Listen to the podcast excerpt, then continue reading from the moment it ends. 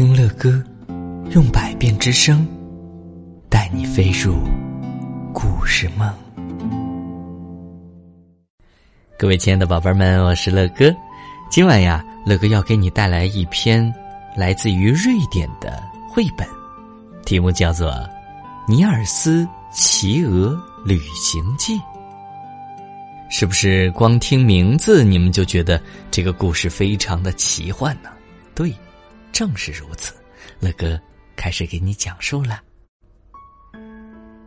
从前呢，有个小男孩叫尼尔斯，他整天呢调皮捣蛋的，大家都不喜欢他。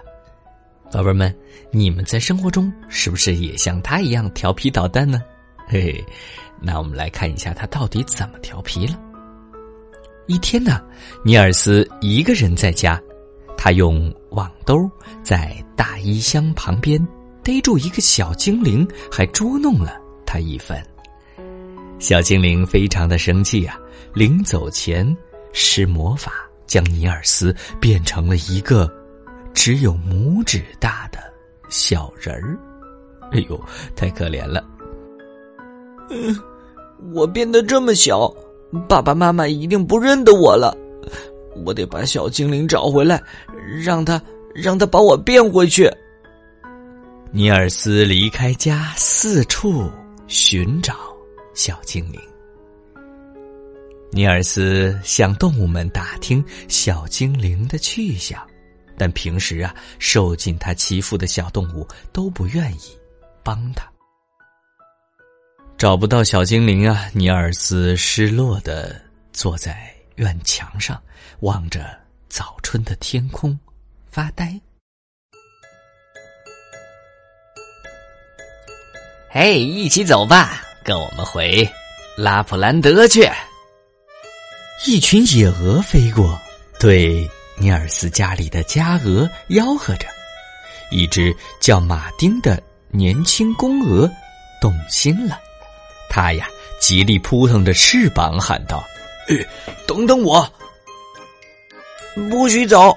尼尔斯为了阻止自家的鹅飞走啊，一把抓住了马丁的脖子，但是他忘记自己已经变小了，结果一下子被马丁带上了天。飞了一会儿啊，马丁渐渐跟不上队了。嘿嘿嘿，哎呀，跟不上就回家去啊！嘿嘿嘿，野鹅们取笑马丁，马丁啊，这才明白野鹅不过是在拿他寻开心，但是他憋着一股劲儿，一定要证明家鹅不比野鹅差。到了傍晚呐，野鹅们停在一片湖边休息，马丁一动不动的躺在地上，累得。快不行了，马丁，马丁，振作点儿！尼尔斯又推又拉，费了好大的劲儿啊，才把马丁弄到湖边，喂他喝水。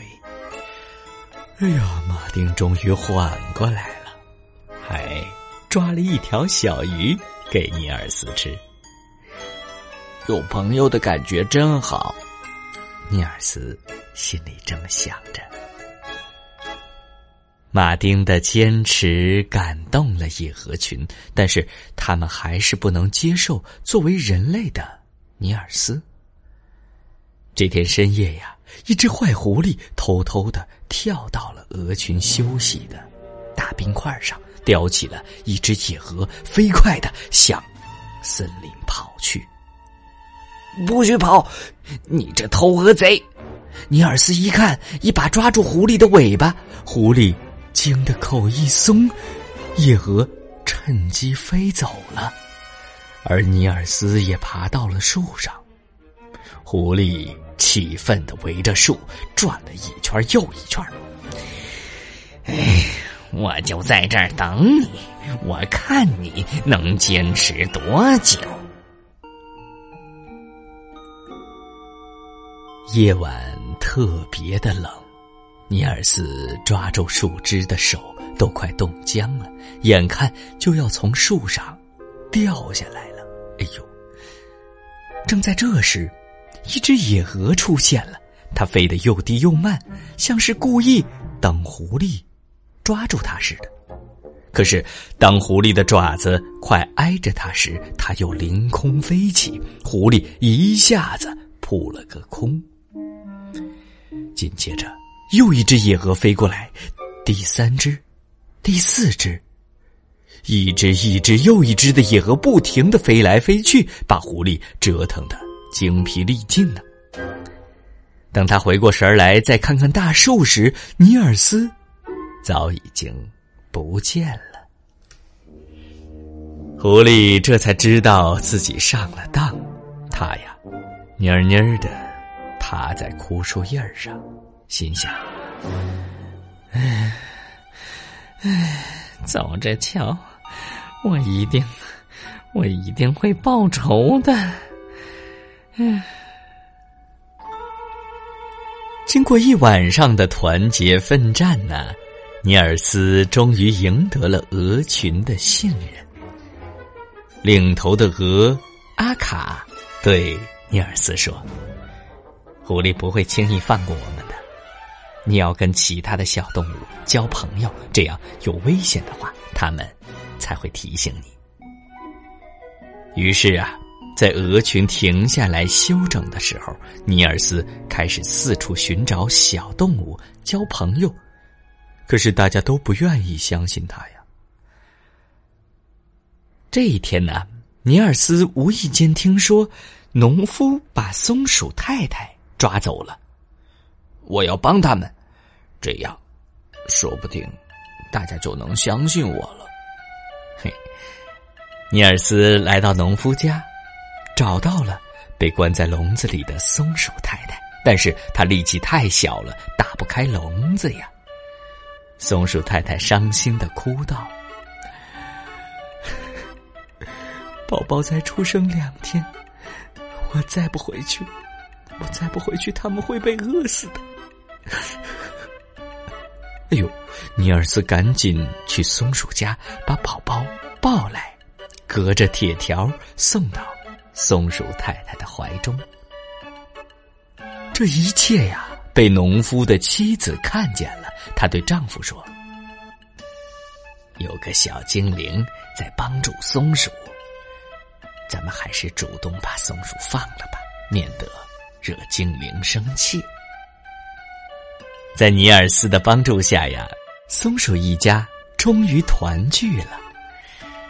小鸟们四处传唱着尼尔斯的光荣事迹，慢慢的，大家都愿意跟尼尔斯怎么样？对，交朋友了。听到这儿啊，宝贝们肯定以为这篇故事是不是已经快接近尾声了呀？其实不是的，在下一集当中，乐哥将接着为你讲述《尼尔斯骑鹅旅行记》下。尼尔斯好像还遭遇了一些特别的危险，这么小的小尼尔斯能挺过来吗？好吧，在下一集当中，乐哥将接着为宝贝们带来故事。今天就到这儿了，宝贝们，晚安。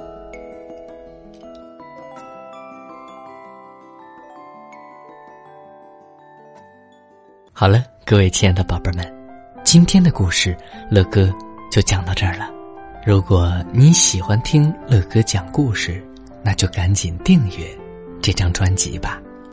更多精彩的故事，尽在睡前读给宝贝听。